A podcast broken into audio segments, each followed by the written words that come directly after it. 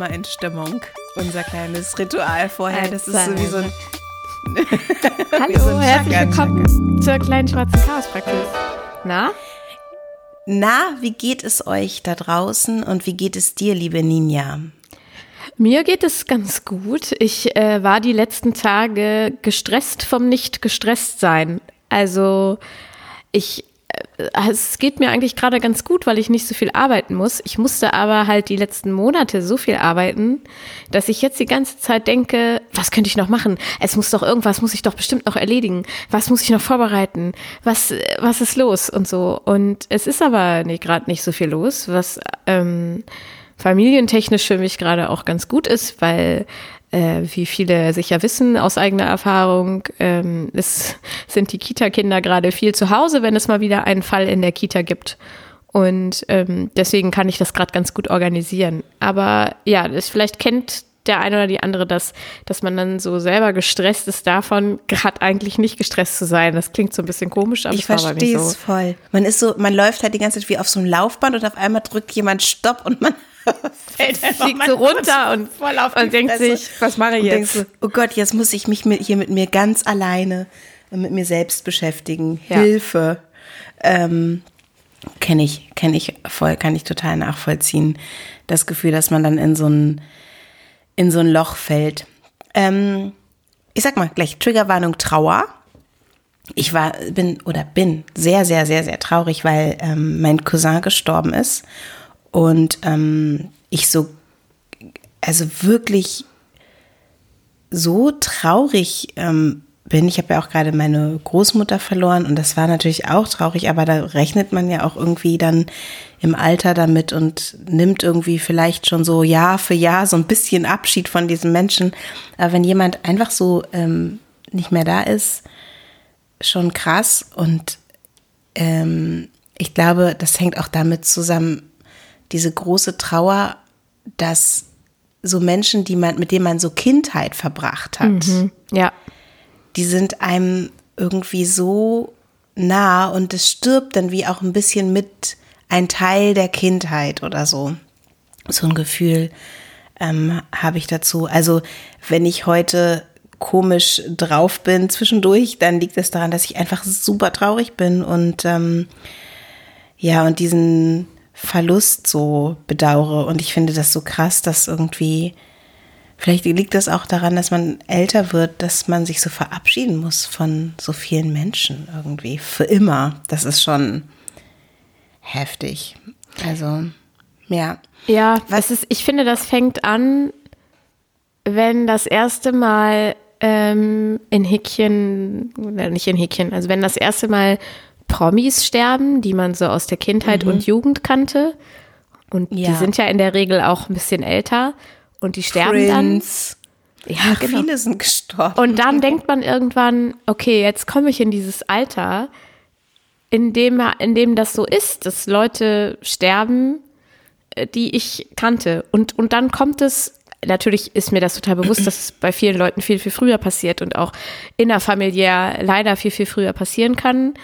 Aber bei mir ist das dann so, dass es für mich dann immer näher kommt und dass ich dann auf einmal denke, oh Gott, wenn, wenn dann im näheren Umfeld äh, jemand stirbt. Ähm, bei meiner Schwester zum Beispiel äh, war das so, dass schon, dass sie in ihrer Jugend ihren besten Freund ähm, durch einen Autounfall äh, verloren hat. Das trifft einen, glaube ich, nochmal, wenn sowas passiert, ganz anders, als wenn dann auf einmal die Oma stirbt oder so, wie du gesagt hast, wo man vielleicht gegebenenfalls eh mitrechnet, wenn sie jetzt so wie bei mir schon über 90 war oder so, ne? Ja, ähm, ja also das finde ich schon, finde ich schon krass irgendwie, dass, wie du sagst, dass man dann plötzlich merkt, die Leute verschwinden. Also, ja. Und man merkt halt auch irgendwie, dass man wirklich so die oder ich erinnere mich dann in solchen Momenten, dass man die Chancen ergreifen muss. Weißt also ich habe zum Beispiel meinem Cousin das letzte Mal eine Nachricht geschrieben zu seinem Geburtstag, einfach eine Nachricht und gesagt, lass mal morgen telefonieren, habe ich natürlich nicht gemacht. Ich fühle mich jetzt nicht wahnsinnig schlecht, deshalb, weil ich glaube, dass er irgendwie meine Zuneigung ja trotzdem, dass er das trotzdem weiß und irgendwie spürt. Aber ich finde, also mir zeigt das dann so, dass ich die Chancen, die sich im Zwischenmenschlichen ergeben, ergreifen möchte, dass ich tatsächlich da sein möchte, dass ich auch eigentlich auch zu Leuten Entschuldigung sagen möchte, wo ich das irgendwie vielleicht versäumt habe oder also man kommt dann ja mit diesem Endlichkeitsthema immer an Punkte, wo man dann so ähm, denkt, wie möchte ich denn mein Leben, also was ich ja wie ein Geschenk bekommen habe, leben und wie möchte ich das auch achtsam leben und wie möchte ich mich mit anderen auseinandersetzen oder denen meine Zuneigung zeigen und so. Und das fällt einem dann halt auf, ne? weil es gibt immer diesen Moment, dass man denkt, ach Mensch, hätte ich das doch noch mal gesagt oder hätte ich jenes doch noch mal getan oder so. Und das finde ich, kann man dann so mitnehmen und denken, okay, ich versuche das ohne auch so krampfhaft zu sein, weil es ist okay, wenn man ähm, auch wenn man es im Streit auseinandergeht oder so, wenn man schöne Momente miteinander hatte, zum Beispiel, was jetzt zum Glück bei mir nicht so war, dass wir im Streit auseinandergegangen sind. Aber ähm, die, die zählen halt trotzdem so. Aber diese schönen Momente, die möchte ich halt auch leben und erleben für mich und mit vor allem mit anderen Menschen. So, das ähm, habe ich mir da irgendwie so rausgezogen aus diesem Moment. Ich habe und bin, ich habe ganz viel geschwelgt in Kindheitserinnerungen und ich weiß nicht, wir haben ja so ein bisschen mal auch darüber gesprochen, was wir gegessen haben in unserer Kindheit und so. Aber gibt es für dich, fällt dir irgendwie was ein, so als so diese ersten Erinnerungen oder so? Gibt es für dich da was, was du erzählen kannst? Du schüttelst schon den Kopf. Nee, ich ähm, tue mich damit ganz schwer, weil ich äh, glaube, dass meine ersten Erinnerungen sehr durch, in meiner Familie wurde sehr viel gefilmt und fotografiert und mhm. dass das dadurch sehr beeinflusst ist. Also, dass ich gar nicht weiß, erinnere ich mich daran, weil ich das mal auf Video gesehen habe, dass das ja. passiert ist, äh, oder erinnere ich mich ähm, tatsächlich dran? Ich weiß, dass so erste Erinnerungen auf jeden Fall sind, ähm, dass wir noch in der allerersten obwohl, nee, ich hatte ja, wir hatten ja in Hannover auch schon eine Wohnung. Also dann in der Wohnung in Braunschweig, bevor meine Schwester äh, geboren wurde, die kam ja auf die Welt, als ich viereinhalb war. Und davor erinnere ich mich auch schon so an einzelne Szenen. Also wie die Wohnung aussah und ähm, dass ich dann morgens da in meinem Bett wach geworden bin. Dann hat mir meine Mutter meistens so eine Flasche mit warmer Milch gebracht. Äh, das weiß ich noch, dass ich die dann quasi noch im Bett getrunken habe. Oder so Kannst du dich noch an den Geruch erinnern? Ja, mit Haferflocken so, genau. Und ich ja. weiß zum Beispiel auch, es gab eine Zeit, ähm, da war mein Vater ich weiß gar nicht mehr warum, aber da war mein Vater eine Zeit lang die ganze Woche weg, immer von Montag bis Freitag beruflich. Und da habe ich dann immer im Fenster gesessen, äh, freitags, und darauf gewartet, dass das schwarze Auto kommt, das mein Vater nach Hause bringt. Ähm, yeah. Das weiß ich zum Beispiel auch noch. Aber. Wieso das schwarze Auto, das dein Vater nach Hause bringt? Ich, ich wusste, dass der, der wurde irgendwie, weiß ich nicht, der wurde irgendwie gefahren. Ich weiß nicht mehr ah, warum. Okay. Mhm. Ähm, oder ob das eine Fahrgemeinschaft war, ich weiß es nicht mehr. Auf jeden Fall war der da auf so Fortbildung und äh, wurde dann eben immer nach Hause äh, gebracht. Daran kann ich mich zum Beispiel erinnern. Aber ähm, so richtig konkrete Sachen dann erst so mit fünf, wo, als wir dann auch umgezogen sind. Ich kann mich halt total daran erinnern, ähm, also, dass ich ich durfte Milch holen. So richtig, es hört sich an, als hätte ich vor 100 Jahren gelebt. vor 100 Jahren, da haben die Kinder noch so eine Milchkanne in die Hand. Da sind wir barfuß bekommen. zum Brunnen gelaufen. Ja, genau so. Äh, Im Wendland war das noch so. Da gab es keine Flaschen und keine, keine Milchflaschen und schon gar keine Tetrapacks. Da bin ich halt mit meiner Milchkanne dann von uns zu Hause die Straße runtergelaufen, auch auf der Straße. Ich glaube, es gab auch gar keinen Gehweg. Also es gab damals auch noch gar keine Gehwege. Da bin ich da halt so lang gegangen und war sehr klein und die Milchkanne war sehr groß und auf dem Rückweg war sie halt sehr schwer. Sie wurde, glaube ich, auch nicht ganz voll gemacht und ich habe dann bin dann immer zu so einer Scheune gegangen und da drin war also rochs halt auch und da drin was, aber ich konnte halt nicht rein. Ich bin nie reingegangen. Ich stand immer davor. Ich durfte, glaube ich, nicht da reingehen wahrscheinlich aus Schutzgründen des Kindes oder so, ich durfte halt nur davor bleiben. Und dann ähm, habe ich meine Kanne da reingereicht und dann habe ich sie wiederbekommen mit der Milch. Dann habe ich auch einen Schluck getrunken und dann bin ich mit der Milch zurückgegangen. Ja. So, da, daran kann ich mich zum Beispiel erinnern. Ich finde, es ist eine total romantische Kindheitserinnerung. Ja. Ich, ich weiß auch noch an diesen dunklen Raum erinnern. In dieser Wohnung, wo ich da immer im Fenster saß, da wohnten gegenüber meine einen Großeltern. Ähm, und da war ich dann natürlich auch oft. Und da erinnere ich mich in dem Gästezimmer, in dem ich dann immer geschlafen habe, an die grüne Ausklappcouch, die da, äh, die da immer stand. Ja. Und da war in der Nähe eine sehr große Kreuzung und die hat man dann halt nachts immer gehört. Und an dieses Rauschen kann ich mich total, das war ein sehr beruhigendes Rauschen, also mich hat das nicht gestört, im Gegenteil, kann ich mich total erinnern. Oh, ich habe das total geliebt, ähm, weil ich bin ja wirklich die ersten Jahre auf dem Dorf aufgewachsen, aber ich mochte das auch gerne, als wir dann schon in Hannover wohnten. In der Stadt erinnere ich mich auch daran, wenn Autos vorbeigefahren sind mit Licht und sich dann die Schatten so im Raum so krass bewegt haben an der Decke. Fand ich richtig, richtig toll. Sorry, hier pimpt. Ich weiß nicht, wie man das ausmacht. Äh, hört ihr wahrscheinlich gar nicht. Ähm, also, dass ich, dass dann, dass ich dann wie so Oh Mann, hier pimpt es die ganz. Hörst du das? Dieses ah, ja. Beding? Ich, krieg, ich weiß nicht, wie ich das ausmachen kann. Entschuldigung. Äh, das sind nicht eure E-Mails. Ich hasse das, wenn ich Podcasts höre und es macht immer Pring und ich denke immer so, ich bekomme eine E-Mail gerade und dann bin ich ganz und dann okay, es ist im Podcast passiert. Diese E-Mails hier kommen im Podcast an. Ähm, genau diese Bewegung von den Lichtern, das fand ich total toll. Und das habe ich vielleicht schon mal erzählt. Ich habe ja früher immer gebetet mit meiner Oma und meinem Opa also ich habe immer gebetet, ich bin klein, mein Herz ist rein, soll niemand drin wohnen als Jesus allein. Ich wusste aber nicht genau, wer Jesus ist. Ja. Keine Ahnung, wer Jesus war. Aber irgendwie scheine ich es doch gewusst haben, weil ich habe dann irgendwann in meinem Kinderbettchen da gelegen in Gümse, wo ich ähm, ja aufgewachsen bin, die ersten drei Jahre meines Lebens und habe Jesus wirklich in der Gardine gesehen. Da war Jesus in der Gardine. Aber ich habe das ja auch jeden Tag heraufbeschworen. Ja. Dann war aber ziemlich gruselig. Das also ist eine Erscheinung. Vielleicht bist du so, so eine ganz heilige Person irgendwie. Ja, ich habe sowieso, ich habe das, ähm, ich traue mich das immer gar nicht zu erzählen, weil das so, so, ähm, ja, so ist halt so krass. Mein Stiefvater ist ja auch gestorben und mir ging es halt an dem Tag, als er starb, richtig, richtig schlecht. Und ich wusste nicht warum. Jetzt, jetzt auch kürzlich. Ja, so ein bisschen vor ein paar Monaten, äh, so. vor ein paar Monaten ist er gestorben. Das ist auch so eine äh, schmerzhafte Geschichte, die ich, deshalb habe ich es wahrscheinlich nicht erzählt. Ja. Aber ähm, mein, ich war mit meiner Freundin Dominique in der Stadt und wir waren bei Oxfam in diesem, ähm, ja, ja, ne, in diesem Laden und äh, und ich wollte reingehen und an der Tür hat dann eine, die Frau, die da arbeitet, so ihre Arme ganz weit geöffnet, um mich zu stoppen, damit ich nicht vergesse, mir einen Einkaufskorb zu nehmen. Also so als lustige Geste. Und dann bin ich reingegangen und es war alles gut. Und auf einmal aus dem Nichts habe ich eine richtige, so eine ganz diffuse Angst bekommen, ganz komisches Gefühl. Und habe zu Dominik gesagt, ich habe auf einmal echt, mir geht's echt nicht gut. Ich habe richtig, irgendwie fühlt sich das alles ganz, ganz komisch hier gerade an. Und dann habe ich gedacht, dass es vielleicht getriggert war, dass die Frau so die Arme aufgehalten hat oder so, dass es daher kam. Aber es ging und ging nicht weg, ging den ganzen Tag nicht weg. Dann bin ich nach Hause gekommen, habe Jan gesagt, kannst du bitte alle anrufen? Ich habe ein komisches Gefühl.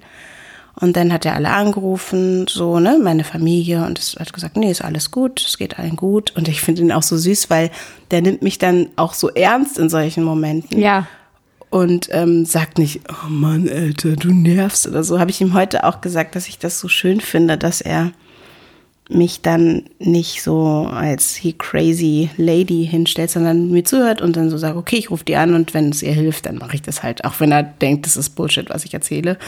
Wahrscheinlich ähm, macht das dann ja trotzdem. Das finde ich ist ein sehr, sehr liebenswerter Move. Kann ich viel von lernen. irgendwie auch genauso ähm, respektvoll und tolerant zu sein mit, mit anderen. Und dann ist halt, dann kam halt dann der Anruf irgendwann, ne? Und dann äh, war es weg, mein komisches Gefühl. Ja. So. Mm, und das sind so, ich weiß nicht, vielleicht ist es ein zufälliges Zusammenkommen, aber da hat nämlich Dominique auch gesagt, ja, du bist halt irgendwie eine Hexe, ne? ja, also, wobei ich glaube, dass schon, wenn man eine bestimmte Verbindung zu Personen hat, das erzählen ja viele Leute, dass sie das dann also meine Mutter hat mich zum Beispiel mal angerufen, als bei denen zu Hause mein Bild von der Wand gefallen ist, einfach so. Ne, ja. Da hat sie gedacht, jetzt ist bestimmt irgendwas passiert. War es nicht. Ja. Aber. Hallo Jan, ich habe gerade ganz lieb im Podcast über dich geredet. Willst du auch was dazu sagen? Redest du nicht mit mir? Nee, er sagt nichts. Er, ist, er, bleibt, er sucht sein, nur seine Brille.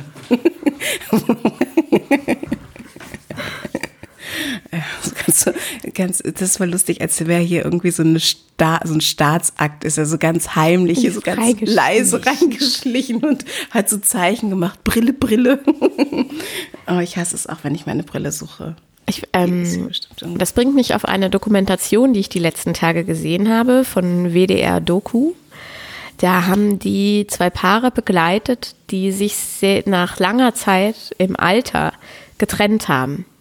Oh. Und mhm. vor allen Dingen das eine Paar fand ich ganz interessant. Sie ist 87 mhm. und er ist, glaube ich, 83 und sie hat sich dann getrennt. Weil sie und, einen noch jüngeren gefunden Nein, hat. nein, pass auf. Und das ist nämlich das, was ich dir jetzt erzählen will.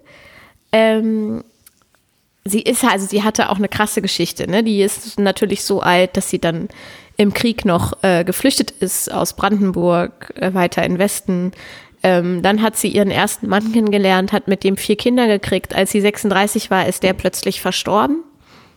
Dann hat sie die Kinder alleine okay, großgezogen krass. und hat dann mit über 40 oder so ähm, den, äh, ja, oder knapp 50 den Mann kennengelernt, von dem sie sich dann jetzt getrennt hatte. Also die waren 37 Jahre äh, zusammen. Ja, dann hat sie den mhm. mit 40, äh, mit, mit 50 kennengelernt wahrscheinlich. So, egal. Ähm, und der Mann hat das gar nicht verstanden. er ist dann äh, ausgezogen. Der ist auch so ein bisschen für mich so ein, ja, irgendwie so ein typischer alter Mann. Der hat halt auch so voll viel gesammelt und das ging ihr auf die Nerven und ist dann wieder zurück nach Hildesheim gezogen, wo er eigentlich herkommt und musste dann aber das eine Zimmer bei ihr in Essen noch ausräumen und so. Und das andere Paar, was sie begleitet haben, die waren noch ein Stückchen jünger, aber auch 20 Jahre zusammen. Und ähm, die haben sich dann getrennt, weil er äh, tatsächlich eine jüngere Frau kennengelernt hat. Und dann waren die bei, bei seiner Anwältin. Und ähm, die Anwältin meinte dann, also sie sehen das inzwischen häufiger, dass Paare sich nach sehr langer Zeit trennen und scheiden lassen. Und es gibt dabei aber den einen signifikanten Unterschied, dass bei Männern der Klassiker ist, sie haben eine jüngere Frau kennengelernt. Und mhm. bei bei Frauen der Klassiker ist, sie wollen noch mal was anderes machen. Sie yeah. wollen frei sein, sie wollen noch mal studieren, sie wollen einfach alleine leben. Und ich fand das so bezeichnend. Die beide Frauen haben gesagt, für sie kommt eine neue Liebe überhaupt nicht mehr in Frage. Sie wollen jetzt alleine und für sich sein. Sie haben keine Lust mehr, sich auf jemanden anderes einzulassen. Vor allen Dingen diese 87-Jährige, die hat halt, die war halt ihr Leben lang für andere da. Ihr Vater ist in den Ihr ja. Vater ist in den Krieg gegangen, da war sie zehn. Dann hat er zu ihr gesagt, kümmere dich um die, pass auf die anderen beiden auf. Dann hat sie als Zehnjährige auf ihre jüngeren Geschwister aufgepasst und weil ihre Mutter auch nicht so richtig das wenige Geld, was sie hatten, einteilen konnte, hat sie das auch mit übernommen. Dann hat sie mhm. sich um ihren Mann gekümmert und um ihre Kinder, dann alleine um ihre Kinder, dann um den nächsten Mann und hat halt immer für alle gesorgt. Sie hat das halt auch so gesagt, ne? Also wenn sie für sich kocht, dann kann sie halt kochen, wann sie will und sie kann und essen, was, was sie, will. sie, will. Und wenn ja. sie aber für wen anders kocht, dann steht für sie im Vordergrund, die sind ja natürlich auch noch ganz anders aufgewachsen als wir vielleicht, ja, äh, ja. steht für sie im Vordergrund, äh, was mag der andere gerne und wann möchte der andere gerne essen. Und bei dem Paar, was noch ein bisschen jünger war, sich aber nach dieser langen Zeit getrennt hat, da fand ich das auch so geil, dass die dann auch beide sagten, äh, und das habe ich dann nämlich Christoph erzählt, weil er hat gesehen, wie ich diese Doku gucke und hat gesagt, willst du dich von mir trennen? Ja, ich übe schon mal. Ich gucke mal, wie ich das mache. Nein, aber die haben, die beiden Jüngeren, oh, Jüngeren, die waren halt auch schon über 70, die haben dann gesagt, ähm, ja, sie können jetzt so lange schlafen, wie sie wollen und sie können ins Bett gehen, wann sie wollen und sie können machen, was sie wollen. Und das finden sie total toll. Und da habe ich gedacht, okay, das ist, glaube ich, wirklich ein krasser Generationenunterschied, glaube ich, ja. im Großen und Ganzen. Ich will natürlich nicht alle über einen Kamm scheren, aber schon ein krasser Generationenunterschied. Dieses Ausgehen davon bei älteren Leuten, wenn man ein Paar ist, wenn man verheiratet ist, dann macht man diese Dinge zusammen.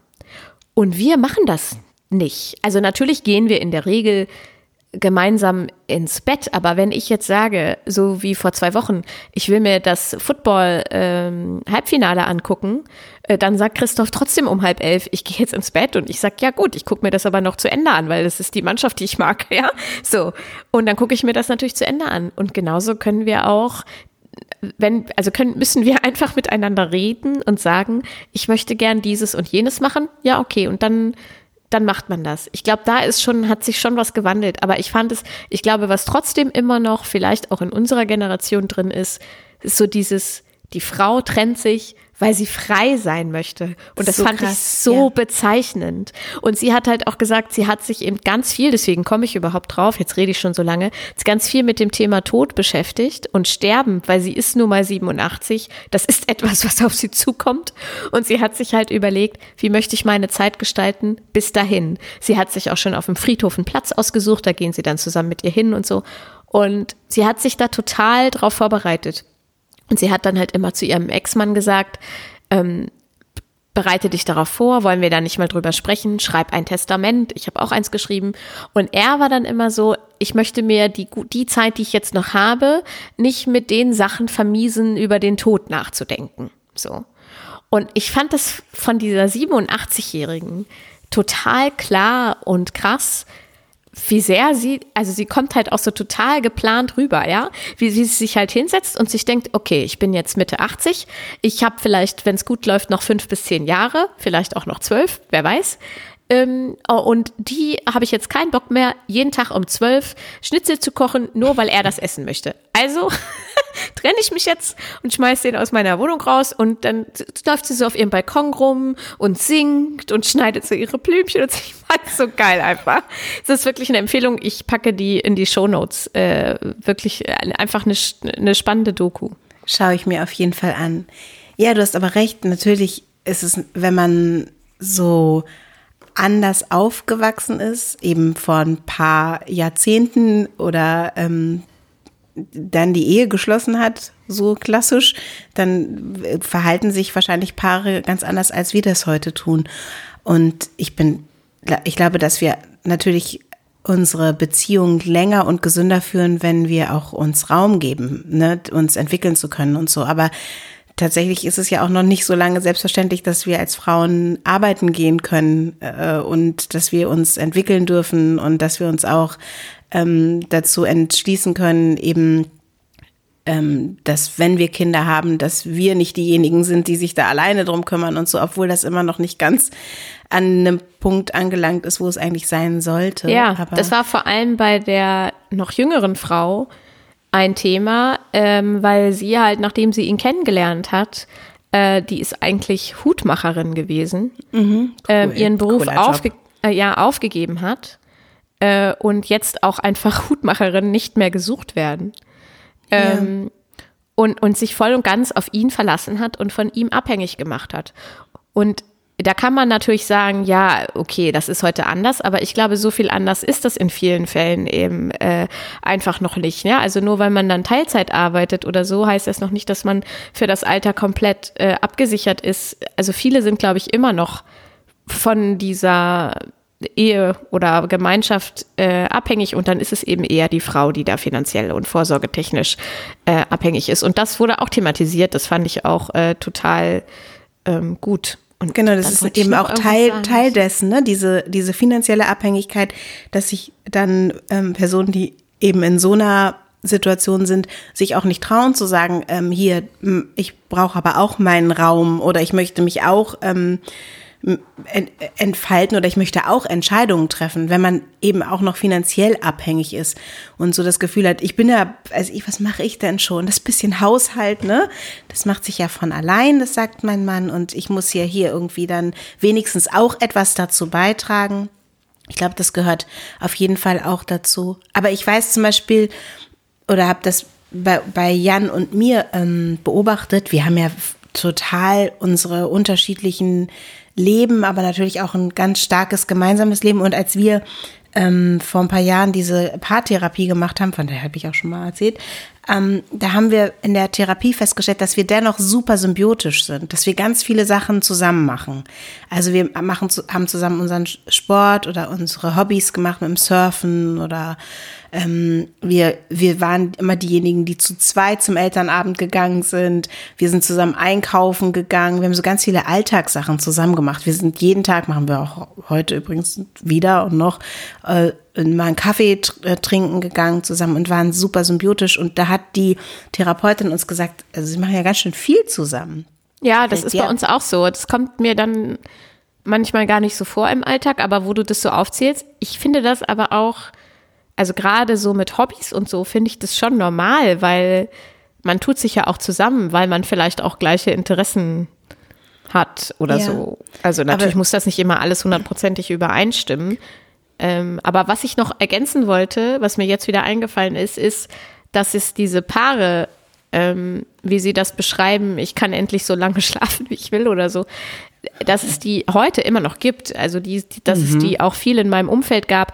Nicht, dass die nicht jetzt dieses so lange schlafen, wie man möchte, aber was ich ganz oft erlebt habe, Christoph und ich sind ja auch schon lange zusammen und ganz oft erlebt habe, früher auf Partys, war so diese Erwartung bei den Paaren selbst, wenn ein Teil sagt, ich, ich gehe jetzt nach Hause, dass der andere Teil sagt, ja, okay, oder wie, dass man gerade sagt, wir gehen jetzt nach Hause. Man sagt gar nicht mehr, ich gehe nach Hause, sondern wir gehen jetzt nach Hause. Und die Erwartung ist, dass der andere Part dann mitkommt. Mhm, und ja. das haben wir nie so gemacht. Und ich glaube, das ist so ein, zum Beispiel ein ganz entscheidendes Beispiel dafür, dass man auch, wir sind auf eine Party gekommen zusammen. Dann haben wir uns teilweise zwei Stunden nicht gesehen, weil der eine im Wohnzimmer war und die andere in der Küche. Und dann haben wir uns zwischendurch gesehen, ja, alles okay, ja, und wenn dann einer gesagt hat, ich habe jetzt keinen Bock mehr, dann ist äh, er oder sie gegangen und der andere ist dann eben später äh, nach Hause gekommen. Das Problem ist dann nur, wenn man nur einen Schlüssel dabei hat und dann ja. seiner Partnerin, nämlich mir, den Schlüssel gibt, damit sie früher nach Hause gehen kann, aber bei sich selber schlaf, also in der WG da schlafen kann und die Partnerin dann aber so einen festen Schlaf hat, dass sie weder aufwacht, wenn sie angerufen wird, noch wenn es klingelt oder klopft, dann ist es natürlich problematisch und kann auch zur Trennung führen, wenn man nicht aufpasst. Das ist mir auch schon passiert. Ah, das Dumme ist, es mir mit einer Freundin passiert. Ja, okay. nee, also ich meine nur, ne, ich glaube, da yeah. gibt es auch heute noch, auch bei jüngeren Paaren, viele Beispiele für, die man da heranziehen kann. Ja, man kann sich da auch eher selbst beobachten, ne? wo, wo ist es denn schön und gut, irgendwie das zu machen? Also ich weiß, ich finde es zum Beispiel total toll, mit Jan einen Einkauf zu machen. Wir verbinden das meistens mit einem Spaziergang und wir können beim Spazierengehen besser reden als zu Hause. Stimmt, Merk. wir treffen euch auch dann, aber wir sind ja dann auch immer Ihr zu zweit oder zu dritt. Ja. Stimmt. Dann treffen wir uns auf Limmer Immer beim Rewe. Hallo. Alle zusammen. Genau. Und dieses, aber da hat uns damals die Therapeutin gesagt, ja, vielleicht brauchen sie auch mal ein bisschen ähm, Zeit allein. Aber bei dir und bei mir ist es ja auch so, wir sind ja auch viel weg und ja. so. Und dann hat man auch, man möchte dann ja auch irgendwie Alltag miteinander verbringen. Und ich finde es auch total spannend, dass dieses so sich ablösen voneinander ähm, Jan arbeitet ja, hat ja wirklich hier um die Ecke gearbeitet, ganz nah irgendwie an, an der Uni und ist ja jetzt in Bremen. Und ich finde es total aufregend und fand es am Anfang auch echt komisch, dass der in einer anderen Stadt jetzt ist und ich nicht mal kurz sagen kann, hey, lass mal kurz ähm, auf einen Kaffee treffen oder ich habe meinen Schlüssel vergessen oder so. Also, dass ich jetzt irgendwie so ein bisschen teilweise abgelöster mich fühle, obwohl das ja auch ein Katzensprung ist, nach Bremen zu fahren. Der ist ja nicht in Australien, aber ich merke, dass mir, mich das schon beschäftigt. Aber ich liebe, ich bin ein sehr freiheitsliebender Mensch und ich liebe meine Unabhängigkeit. Und ich glaube, wenn ich eine Beziehung hätte, wie zum Beispiel diese Dame mit 87, in der sie sich nicht so fühlt, dass sie schlafen kann, wann sie will, dass sie essen kann, was sie will und so. Ja, sie hat also, sich halt, also sie hatte sich äh, ganz hinten angestellt. Also ja. sie hat halt nur für andere äh, gelebt, sozusagen. Ja, manche brauchen das auch. Meine Mama zum Beispiel ist eine totale Kümmerin. Ne? Ja. Die kümmert sich. Aber ich glaube, selbst wenn man das braucht und selbst wenn man das lange Jahre gerne macht, muss man irgendwann aufpassen, dass man sich selber dabei nicht komplett verliert. Total. Das genau. Und dann, wenn nämlich niemand mehr da ist, um die man, unter dem man sich kümmern kann. Das wird, kommt dann ja auch irgendwann auf einen zu, dass die Kinder ausziehen, dass, dass vielleicht der Partner oder die Partnerin stirbt. Und dann ist man da und ist auf sich zurückgeworfen. Es, es ist immer schrecklich, aber ich glaube, dass es natürlich einfacher ist, wenn man sich selber auch kennt und wenn man weiß, was man liebt und was man, wer man ist und ähm, womit man sich beschäftigen kann auch. Mhm. So, das ist irgendwie schon, schon wichtig. Ja, aber ich glaube, was, was, das können ja ganz viele. Es gibt ja irgendwie so viele Menschen, die den Großteil ihres Erwachsenenlebens auch alleine sind, ne, mit sich und alleine leben und sich ähm, so sehen nach sowas wie einer ähm, Verbindung, die, ja, wo man sich so aufeinander festlegt oder so, aufeinander drauflegt. und, dann, und genau, und aber das ist ja auch gar nicht schlecht, dass wir mehr Zeit haben, mit uns zu sein und uns mit uns auseinanderzusetzen. In dem Zusammenhang kann ich auch nur noch mal äh, das Buch Allein von Daniel mhm. Schreiber empfehlen. Ja.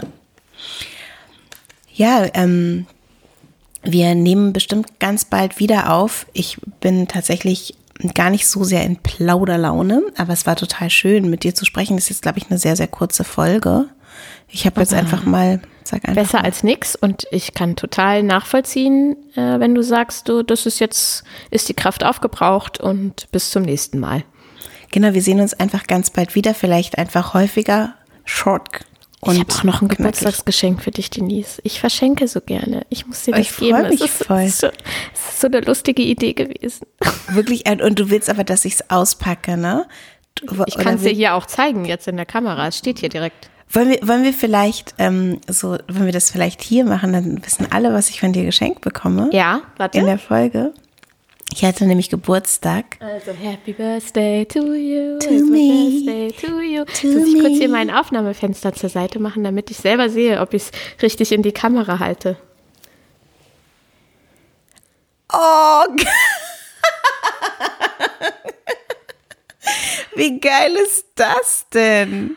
Also Leute, ich schreibe euch das in die Show Notes. Das ist nämlich eine ganz tolle Reihe, die ich kennengelernt habe über Christoph Ahmed. Ament heißt er, glaube ich. Ament. Uh. Mhm. Äh, vom Podcast Was machst du am Wochenende von Zeit Online. Zeit. Und ähm, es gibt eine Reihe äh, von Mattes und Seitz Berlin. Das ist ein ganz toller Verlag, die ganz, also hochwertige Bücher machen, sehen ganz toll aus. Ähm, Naturkunden heißt diese Reihe und äh, ich habe davon jetzt schon ein anderes Buch äh, verschenkt, weil ich es ganz toll finde und Denise habe ich, ich freue mich so. Ähm, gekauft. Tauben. Ein Porträt von Karin Schneider. Und äh, eben weil wir ja beide mal erzählt hatten, wir sind, finden Tauben eigentlich echt furchtbar, so Vögel im Allgemeinen einfach eklig. Sorry, Vögel. Ähm, und du ja aber dann auf meine Idee oder meinen Impuls hin äh, die, die Taube in deinem Hörspiel äh, zu einer Protagonistin gemacht hast. Und deswegen habe ich gedacht, schenke ich das dir dieses, was auch einfach toll. schön aussieht. Es sieht schön aus. Es sieht super schön aus. Und das tolle, Ninja, ist, ich muss auch so oft an dich denken. Weil wir hatten ja dieses Gespräch und dann hast du gesagt, ja, so eine Taube wäre doch auch toll, in, also so Tiere in der Stadt und auch so Tauben. Und dann habe ich ja angefangen zu schreiben und dann war da auch wirklich auf einmal diese Taube. Und seitdem hat sich mein Verhältnis zu Tauben total verändert. Es ist auch, glaube ich, so. Also, wenn man das Buch liest, ich lese kurz vor, was als Klappentext draufsteht, oder? Ja, gerne. Als Heilsbringerin und Symbol des Heiligen Geistes verehrt, als Fassadenbeschmutzerin bekämpft, zum Champion im Fernflug herangezüchtet und als angebliche Plage vergiftet, bleibt die Taube doch das älteste Haustier der Welt. Mit Scharfsinn und Empathie begleitet Karin Schneider den Sturzflug des Vogels von der himmlischen Friedensbotin zu dem als Ratte der Lüfte gebrandmarktem Tier und stellt dabei die existenzielle Frage, wem die Stadt gehört. Richtig geil. Richtig also toll. Ich freue mich so. Überreiche ich dir dann, wenn wir uns das nächste Mal sehen. Vielen Dank, Ninja. Oh Gott, freue ich mich. Das ist wirklich sehr, sehr lieb. Ähm, ich freue mich total. Und ich bedanke mich ganz herzlich für das tolle Geschenk und ähm, für die schöne halbe Stunde mit dir. Danke dir. Tschüssi. Tschüss.